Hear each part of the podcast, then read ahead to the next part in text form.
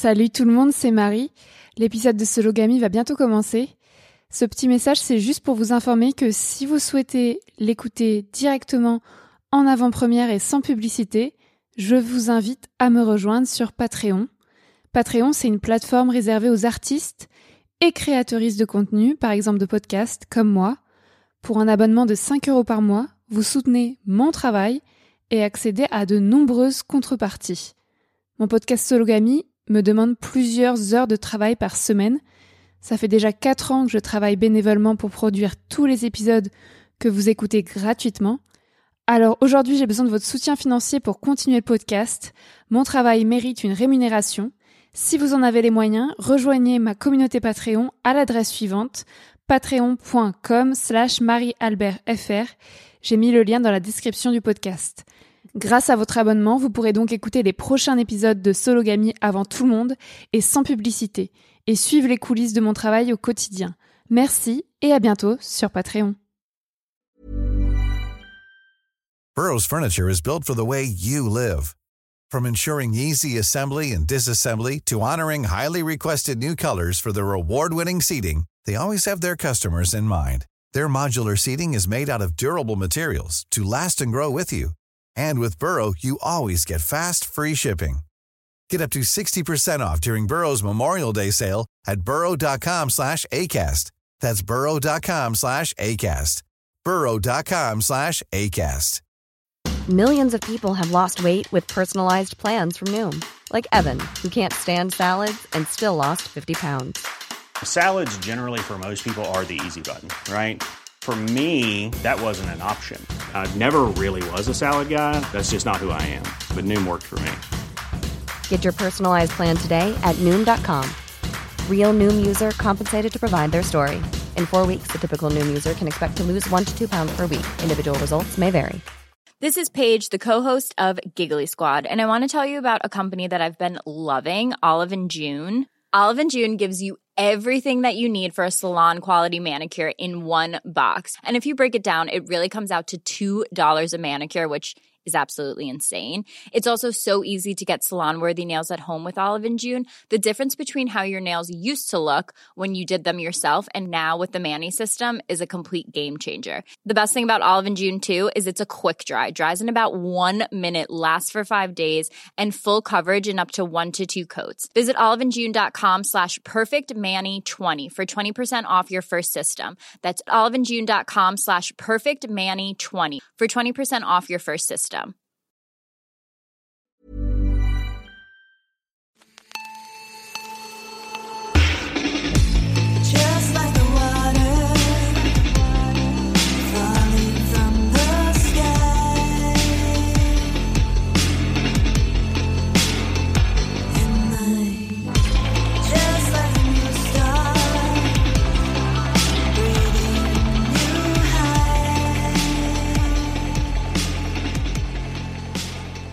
Bienvenue dans Sologamy, le podcast des célibataires qui n'ont besoin de personne. Je te présente l'épisode 12, Célibat et solitude.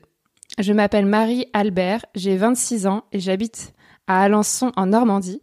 Je suis aventurière, journaliste et autrice féministe. Je me définis comme une femme cisgenre, célibataire, pansexuelle, blanche, jeune, mince et athée. Aujourd'hui, je reçois Malou. Bonjour Malou. Bonjour. Comment te présentes-tu et te définis-tu si c'est le cas? Eh bien, je m'appelle Malou. Alors, ce n'est pas mon vrai prénom, mais c'est le prénom que je garde puisque euh, a précédé mon nom de baptême administratif.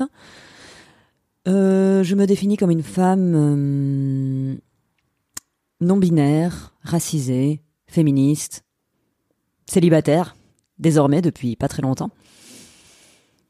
Et voilà. Ok, merci Malou. Donc dans ce podcast, je donne la parole à des personnes célibataires et minorisées pour discuter des différentes réalités du célibat dans ce pays. Je sors une émission mensuelle le premier mardi du mois. Donc aujourd'hui, on va discuter de célibat et de solitude, comment on gère sa solitude, comment vivre euh, célibataire en tant que meuf euh, lesbienne, euh, bi en territoire rural ou semi-rural, comment pécho quand on est LGBT+, et en plus en temps de Covid. C'est toi Malou qui a choisi ce thème. Euh, tu viens de dire que tu étais non-binaire, tu veux que je mette comment les adjectifs? Eh bien, tu peux me genrer au féminin. Ok, merci. Donc, euh, la question traditionnelle, qu'est-ce que ça veut dire pour toi être célibataire? Et ah là là, mon Dieu, bah, être célibataire, euh, qu'est-ce que ça veut dire? Pour moi, ça veut dire justement être seul. Et c'est le grand drame de ma vie puisque j'ai découvert, enfin, je le sais depuis quand même un petit moment, mais que euh, j'ai une grande, grande peur de la solitude. Et le célibat, c'est la solitude et c'est ma peur la plus grande que je suis en train de vivre depuis, euh, depuis cinq mois maintenant, puisque mon ex-conjointe avec qui je suis restée huit ans m'a quitté et est partie avec une autre copine. Bon, ça, c'est un détail qui quand même importe pour monter la colère. Mais euh, du coup, euh, depuis ces cinq mois, euh, je, fais face à un, célibat que je n'ai pas connu auparavant, puisque j'ai toujours trouvé le moyen, jusqu'à maintenant, pour ne pas être célibataire, être toujours avec quelqu'un. C'est un peu comme boucher les trous, en fait. C'est voilà une sorte de dépendance affective maladive. Et donc, tu viens d'y répondre, mais depuis combien de temps es-tu célibataire? Est-ce que tu as souvent été célibataire? Eh bien, non, pas souvent. c'est là que je me suis rendu compte, mais en vrai, là, c'est un peu l'histoire de ma vie qui vient de se terminer. Je le vis comme un effondrement euh, total. Hein. En plus, on a deux enfants ensemble. euh, voilà, ça, ça remet beaucoup, beaucoup de choses en question. Et je me suis rendu compte, mais en fait, dans le passé, mais j'ai jamais été célibataire. En gros, c'est j'ai jamais été quitté par quelqu'un. Non, mais allô, que se passe-t-il? Donc voilà. Et là, ça fait combien de mois? Euh, depuis janvier, donc ça fait euh, cinq mois. Et euh, du coup, tu relis bonheur et couple en général? Hmm, je pense que oui. En tout cas, je relis vachement malheur et solitude. C'est surtout ça. Mais ne pas être en couple, est-ce que c'est, ça veut dire être seul? Je sais pas trop. hein. Je, je, je fais une euh, psychanalyse depuis euh, quelques années, depuis deux ans, et je me rends compte qu'en vrai, euh, ben c'est pas vraiment c'est pas vraiment ça en fait. Euh, la question c'est en fait qu'on soit en couple ou qu'on soit célibataire, on est toujours seul quelque part. Et donc euh, qu'il faut que j'apprenne, c'est le moment ou jamais, hein, c'est l'opportunité de ma vie, comme dirait euh, la psy, d'apprendre à, à être seul. Hmm, C'est sûr que ça se fait pas en cinq mois. Non. Moi, ça fait trois ans et je commence à peine à arrêter de chercher. Enfin bref. Euh, du coup, comment t'évalues ta santé mentale aujourd'hui? Catastrophique. Comment je l'évalue? Euh, Je sais pas. En fait, je passe vraiment par des phases parce que depuis euh, la rupture, donc c'est marrant, je dis toujours rupture alors qu'en fait, je devrais peut-être dire séparation parce que quelque part, ça n'est pas venu euh, seulement euh, de mon ex. Je pense que toutes les deux, on a vachement participé à cette séparation. Donc on va dire séparation. Depuis la séparation, eh ben, hum, je passe par les phases euh, assez classiques de. Au début, j'étais là dans le déni, en mode mais euh, je pense qu'elle va revenir. Oh, j'ai été mauvaise, je suis coupable. Vite, comment je vais faire pour la récupérer et tout. Et puis là, maintenant, je suis passée à la phase numéro 2, qui est la phase de la grande colère. Et je suis à fond dedans. Je me réveille le matin, je pense à ça. Le soir, je m'endors, je pense à ça. Ça m'empêche de dormir même. Je suis hyper en colère. Je suis dévastée par la colère. Ouais, je pense que c'est normal. Euh, et aujourd'hui, est-ce que ton célibat pèse sur ta situation financière? Est-ce que ça change quelque chose de bah, d'avoir deux logements ou ou est-ce que c'était mieux quand tu étais en couple? Comment ça va financièrement par rapport à ton célibat? C'est vrai que la question financière, bon, moi j'ai la chance de pas trop me la poser jusqu'à présent. euh, donc on était mariés, on est toujours mariés. On partage toujours le même appartement. On fait une répartition des charges financières à euh, un tiers pour moi, deux tiers pour elle, puisque elle travaille, elle est salariée, elle a un bon salaire. Et moi, je suis intermittente du spectacle. En vrai, c'est plutôt permanente du chômage.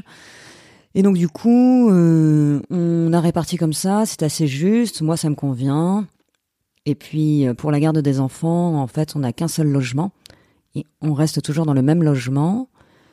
C'est juste que c'est nous qui alternons. Donc, un jour sur deux.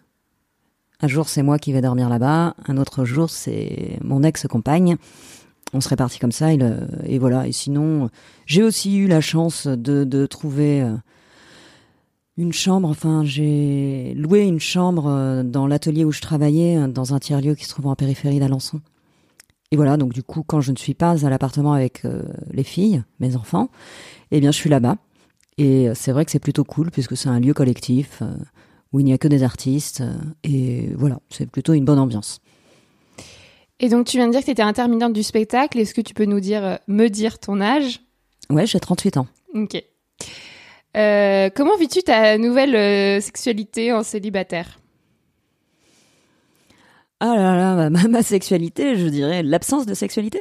bah, pour le moment, en vrai, je me pose vachement de questions parce que, évidemment, je me suis dit, non mais j'ai besoin, alors j'ai ce besoin évidemment de, de, de rencontres, de contacts, de sexualité, de, de vie affective, je dirais. Et, euh, et ben mettre en œuvre, quand ça fait huit ans qu'on est avec quelqu'un, que ça vient de se terminer, ben alors déjà, juste la phase de la séduction, je me rappelle même plus comment on fait. Mais euh, voilà, sur les conseils de copines, je me suis euh, inscrite euh, sur une application de rencontre. Ça a été trop nul, quoi. C'est un désastre d'aller sur ce genre de truc où tu vois, c'est le supermarché, la vitrine. Tu vois que des photos, tu fais défiler les photos et puis euh, à la rigueur un prénom ou un pseudo, mais sinon il y a vraiment pas beaucoup plus d'infos. C'est impossible d'accrocher euh, dans, dans ces conditions-là, pour moi en tout cas.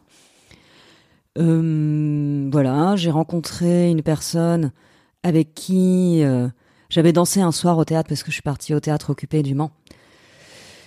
Un peu pour fuir un peu ma, ma situation de célibataire à Alençon, qui est une petite ville où tout le monde se connaît, et bref.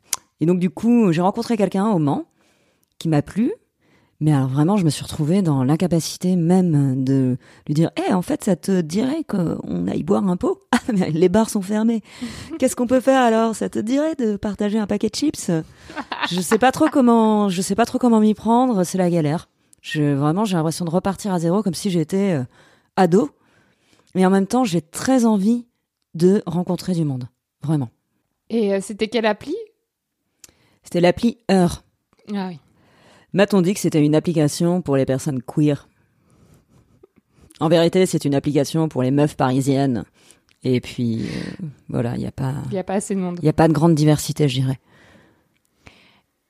Es-tu sensible au regard d'autrui vis-à-vis de ton nouveau célibat? Bon, alors là, pas du tout. Je crois que ce qui me gêne le plus ici à Alençon, comme je disais, c'est une petite ville et la raison pour laquelle j'ai vraiment envie de, de m'échapper, c'est pas par rapport au fait que je suis célibataire, c'est par rapport au fait que mon ex-compagne est partie avec une meuf qui fait partie du même groupe de copains euh, ici, euh, sur Alençon. Donc du coup, euh, oui, je suis sensible au regard d'autrui dans le sens où je me dis, quand même, je me sens euh, humiliée en fait. Je me sens, euh, bah alors certes, abandonnée. Alors ça, c'est le grand drame de ma vie. Mais euh, mais là, ouais, je, le, le regard d'autrui, c'est surtout ça. Alors évidemment, là, je- j'essaye de faire la part des choses en me disant, mais en fait, les gens, les copains quoi, de ce groupe d'amis, bah, je pense que dans le meilleur des cas, ils auraient un peu de compassion. Mais je sais pas si ça me convient trop non plus. Mais voilà, ouais, je- j'essaye d'éviter en fait euh, le regard d'autrui sur euh, cette histoire qui s'est terminée pour moi qui est très douloureuse. Oui, t'as dit que ça avait duré 8 ans. Du coup, le thème du jour célibat et solitude. J'ai vraiment un chat dans la gorge. Euh, pourquoi tu as choisi ce thème? Alors, pourquoi j'ai choisi ce thème? Parce que je me suis rendu compte, je crois, grâce à la- à l'analyse que j'ai commencée il y a deux ans, et grâce aussi à cette aventure de séparation que je suis en train de vivre en ce moment, qu'en vérité, j'étais une grande euh, dépendante affective, comme on dit. Donc c'est un peu à la mode en ce moment, mais c'est quand même une réalité que je vis. Alors la solitude euh, ou l'abandon, je dirais, eh ben, ce sont euh, des, des, des grandes blessures euh, que, je vis et que je vis euh, depuis toute petite, puisque en fait, quelque part, cette, cette rupture ne fait que me rappeler euh, l'abandon que j'ai vécu lorsque j'étais euh, enfant, puisque ma mère euh, m'a abandonné à l'âge de 4 ans. Et voilà, et donc ça fait un peu une histoire qui se répète, et je dirais que voilà, comme le disait, je ne me rappelle plus son nom, dans un podcast sur qui s'appelle L'espace du couple, dans nos séparations, dans nos histoires d'amour, on revit hum, un peu les histoires de famille ou les psychiatrices qu'on a eues étant enfant. Et donc la solitude, j'ai choisi ce thème-là parce qu'en ce moment c'est quelque chose qui m'occupe et que j'essaye de, de, de travailler euh, en psychothérapie. T'as dit c'était quoi ce podcast? L'espace du couple. C'est bien? Carrément, c'est vraiment bien. Je crois qu'elle s'appelle Florentine Dolnois Wang. Comme c'est un nom un peu compliqué, euh, je suis pas trop sûre. Ok, bah je vais mettre dans les notes du podcast et puis j'irai écouter. Mm, mm.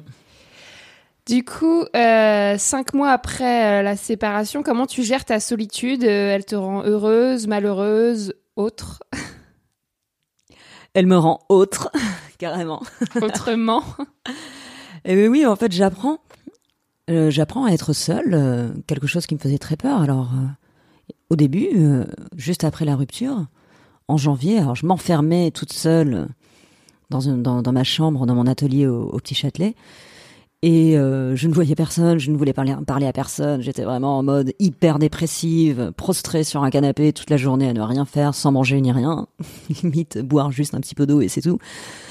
Et, euh, et après, euh, bah en fait, contrairement à toute attente, eh bien finalement, je pense que j'ai assez bien réagi. Je me suis dit bon, là, c'est clair que je suis en train de revivre l'abandon originel qui me torture et tout. Donc du coup, il faut se prendre en main. Et la solution de, de face euh, à l'abandon, c'est la mise en relation. Et donc je me suis dit là, il faut que tu sortes de ta chambre cloîtrée, va te mettre en relation avec le reste du monde. Et je suis partie donc justement m'installer dans ce tiers-lieu collectif où euh, de fait euh, il y a de la vie en permanence, je, je croise des gens tout le temps et en plus de ça des personnes avec qui euh, j'ai de grandes affinités. Je pense que ça, ça m'a beaucoup aidé à euh, remonter la pente. Euh, Et par ailleurs aussi, il se trouve que dans ce lieu-là se retrouvent beaucoup de personnes qui viennent de vivre une séparation. Donc c'est marrant, l'année Covid est marquée, ponctuée de séparation. Et des copains qui ont le même âge, qui ont la même situation de famille, se sont retrouvés soudainement euh, à louer une chambre, une petite chambre ou un petit espace dans ce lieu assez, assez vétuste qui auparavant était un lieu qui accueillait euh, des jeunes femmes, euh, des jeunes femmes précaires, indigentes pendant un siècle et demi, accueillait des gens abandonnés en fait, qui étaient dans le besoin. Donc c'est fou comme l'histoire se répète, il y a quelque chose dans, dans, dans l'histoire de ce lieu qui est assez particulière. Et aussi je suis allée au théâtre occupé du Mans puisque je suis intermittente du spectacle et je, me retrouvais pas mal dans les revendications euh, autour de cette lutte euh, donc qui demande le retrait euh, de la réforme de l'assurance chômage. Je suis allée pas mal au théâtre euh, occupé euh, les nuits, les nuits où je n'avais pas mes enfants. Et ça aussi, ça m'a vachement aidé à reconnecter avec le monde et à recommencer à travailler aussi, puisque j'ai fait des liens qui m'ont permis d'ouvrir des portes sur des travails futurs.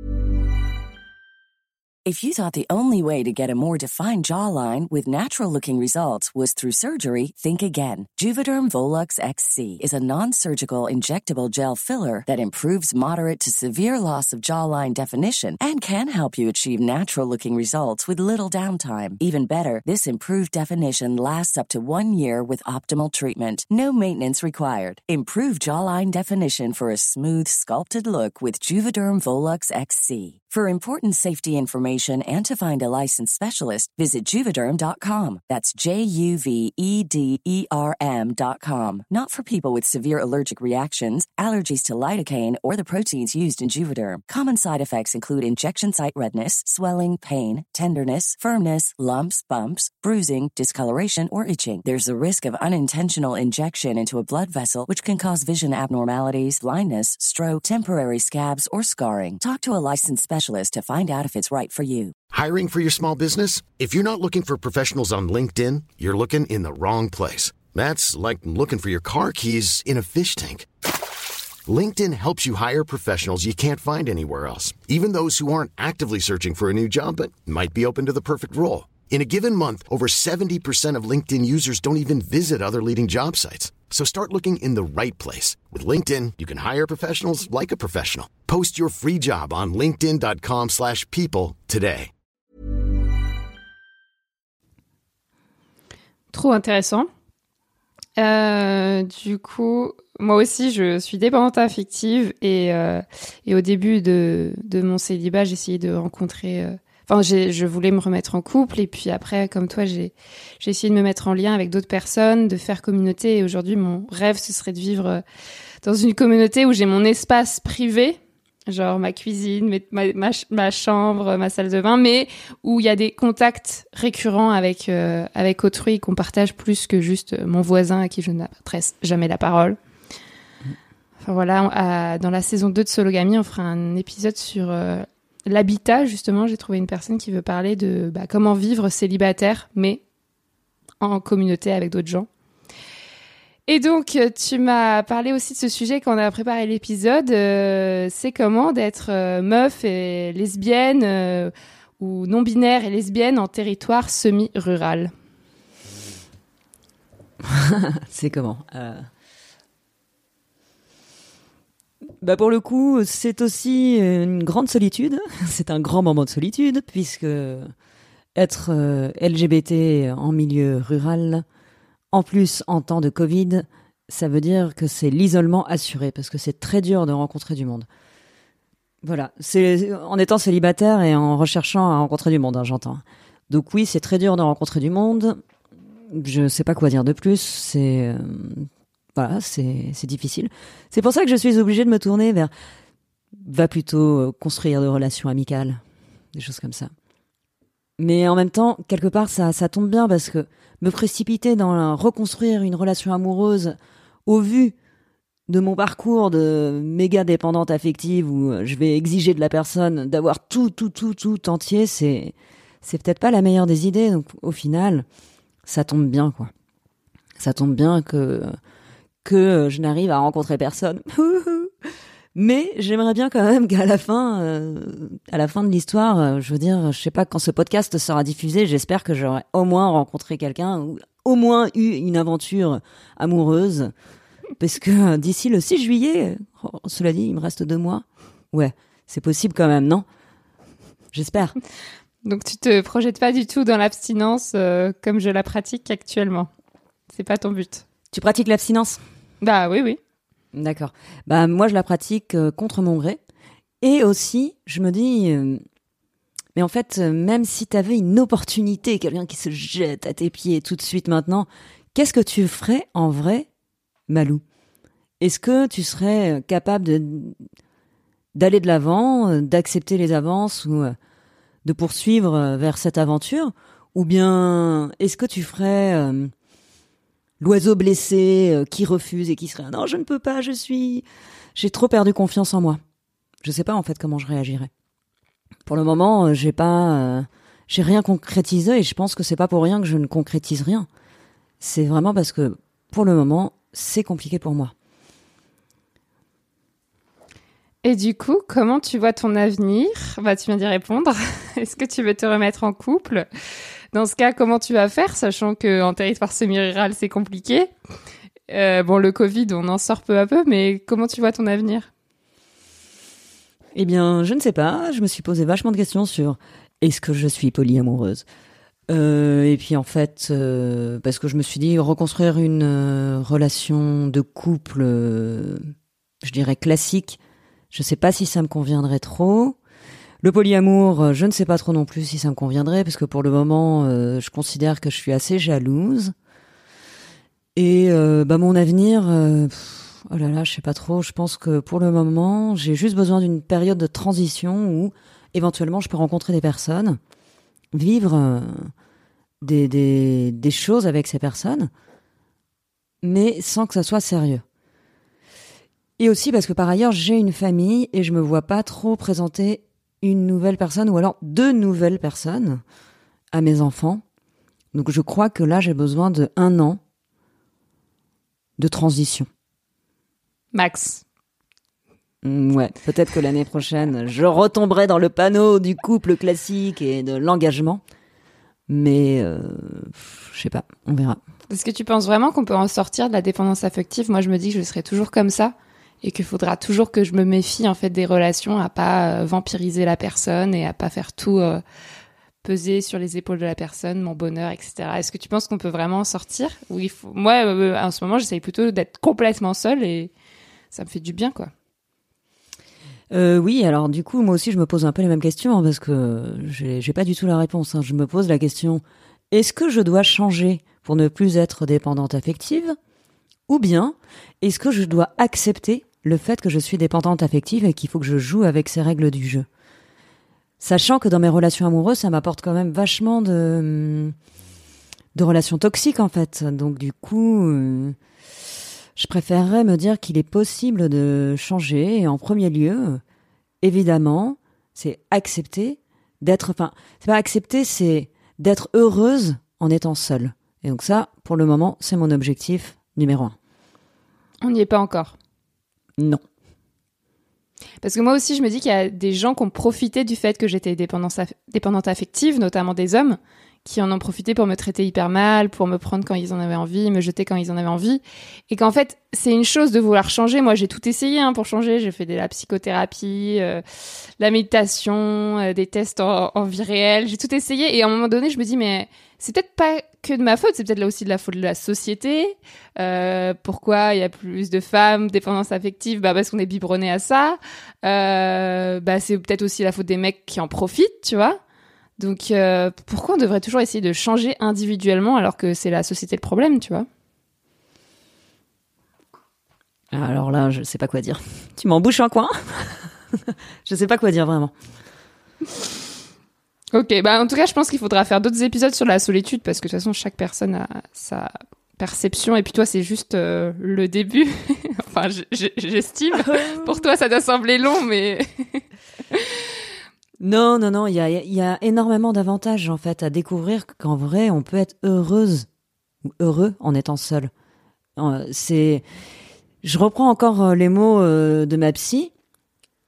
Elle disait que c'était l'opportunité de ma vie à saisir pour pouvoir avancer et puis en fait faire les choix et prendre les décisions qui sont importantes euh, pour moi ce qui n'était pas le cas auparavant parce que quand j'étais en couple, j'ai toujours été en couple, eh ben c'était souvent l'autre qui décidait pour moi. Et je me soumettais à cette relation de couple en me disant il faut que je sois, il faut que je, réponde, euh, je réponde à ses attentes pour pouvoir être aimé. Parce qu'en fait c'est ça, hein, c'est l'addiction à l'amour, hein, la dépendance affective. Et là puisque euh, c'est en fait, je dirais, je compare souvent ça, c'est marrant, à la dépendance à l'alcool. Parce que j'ai fait un grand travail de pour sortir de la dépendance à l'alcool l'année dernière. Et euh, là, j'en suis sortie depuis, euh, je dirais, cinq mois, euh, pile le moment. Enfin, c'est très bizarre, mais bon, c'est comme ça. Et donc, du coup, je, me- je me dis que ce travail de d'accepter la solitude, de vivre sa solitude heureuse, c'est exactement le même, la même chose que l'abstinence heureuse. C'est comme ça qu'on dit concernant les malades de l'alcool.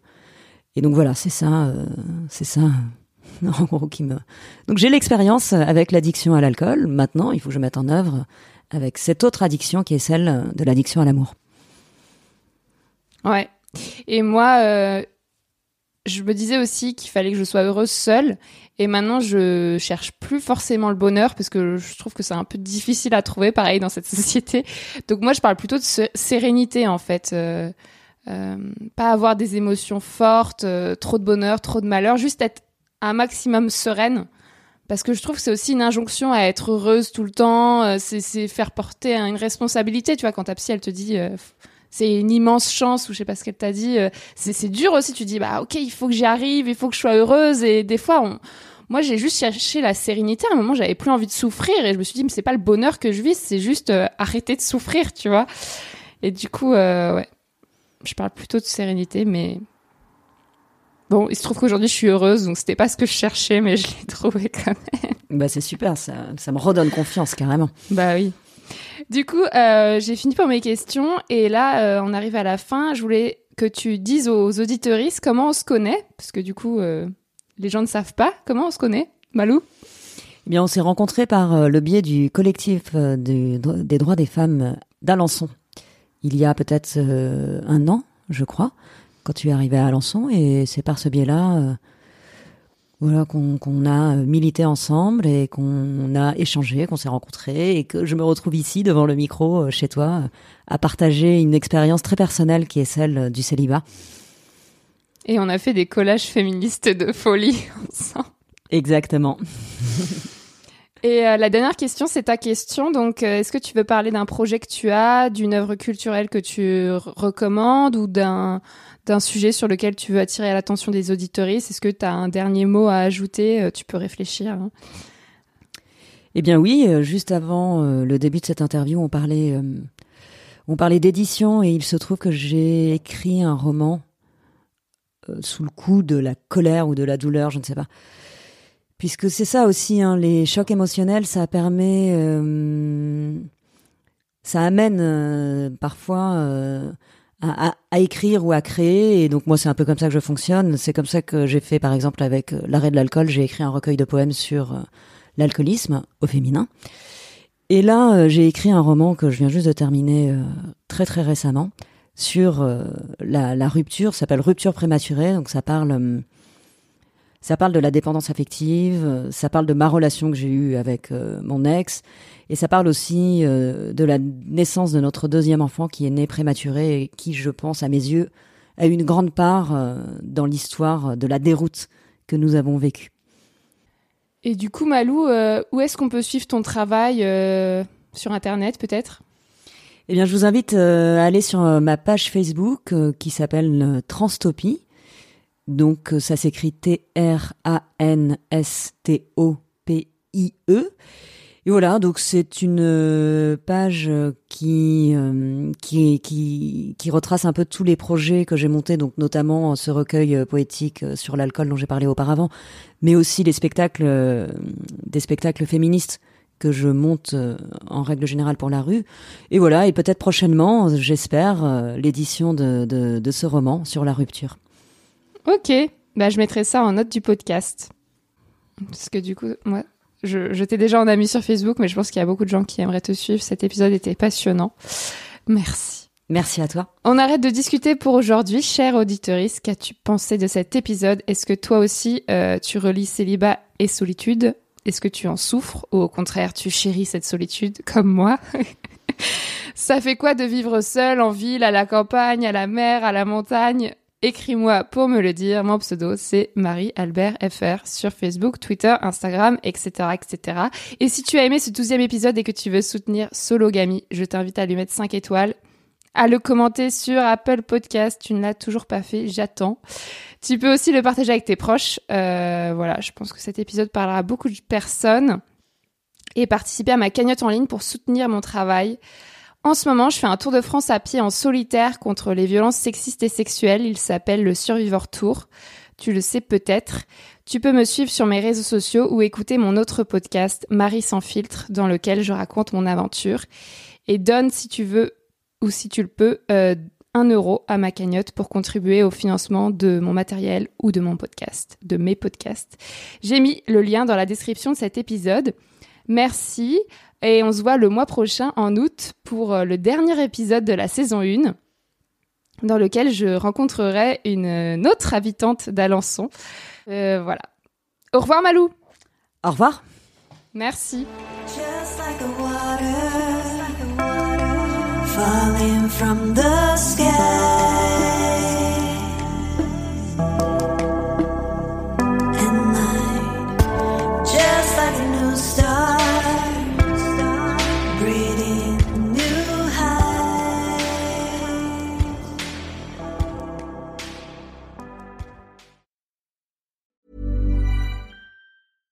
Imagine the softest sheets you've ever felt. Now imagine them getting even softer over time. That's what you'll feel with Bowl and Branch's organic cotton sheets. In a recent customer survey, 96% replied that Bowl and Branch sheets get softer with every wash. Start getting your best night's sleep in these sheets that get softer and softer for years to come. Try their sheets with a 30-night guarantee. Plus, get 15% off your first order at bowlandbranch.com. Code BUTTERY. Exclusions apply. See site for details. Hi, I'm Daniel, founder of Pretty Litter. Did you know cats tend to hide symptoms of sickness and pain? I learned this the hard way after losing my cat, Gingy. So I created Pretty Litter, a health monitoring litter that helps detect early signs of illness by changing colors, saving you money and potentially your cat's life. Pretty Litter is veterinarian developed, and it's the easiest way to keep tabs on your fur baby's health right at home. Go to prettylitter.com and use code ACAST for 20% off your first order and a free cat toy. Terms and conditions apply. See site for details. Normally, being a little extra can be a bit much, but when it comes to healthcare, it pays to be extra. And United Healthcare makes it easy with Health Protector Guard fixed indemnity insurance plans. Underwritten by Golden Rule Insurance Company, they supplement your primary plan, helping you manage out of pocket costs without the usual requirements and restrictions like deductibles and enrollment periods. So when it comes to covering your medical bills, you can feel good about being a little extra. Visit uh1.com to find the Health Protector Guard plan for you.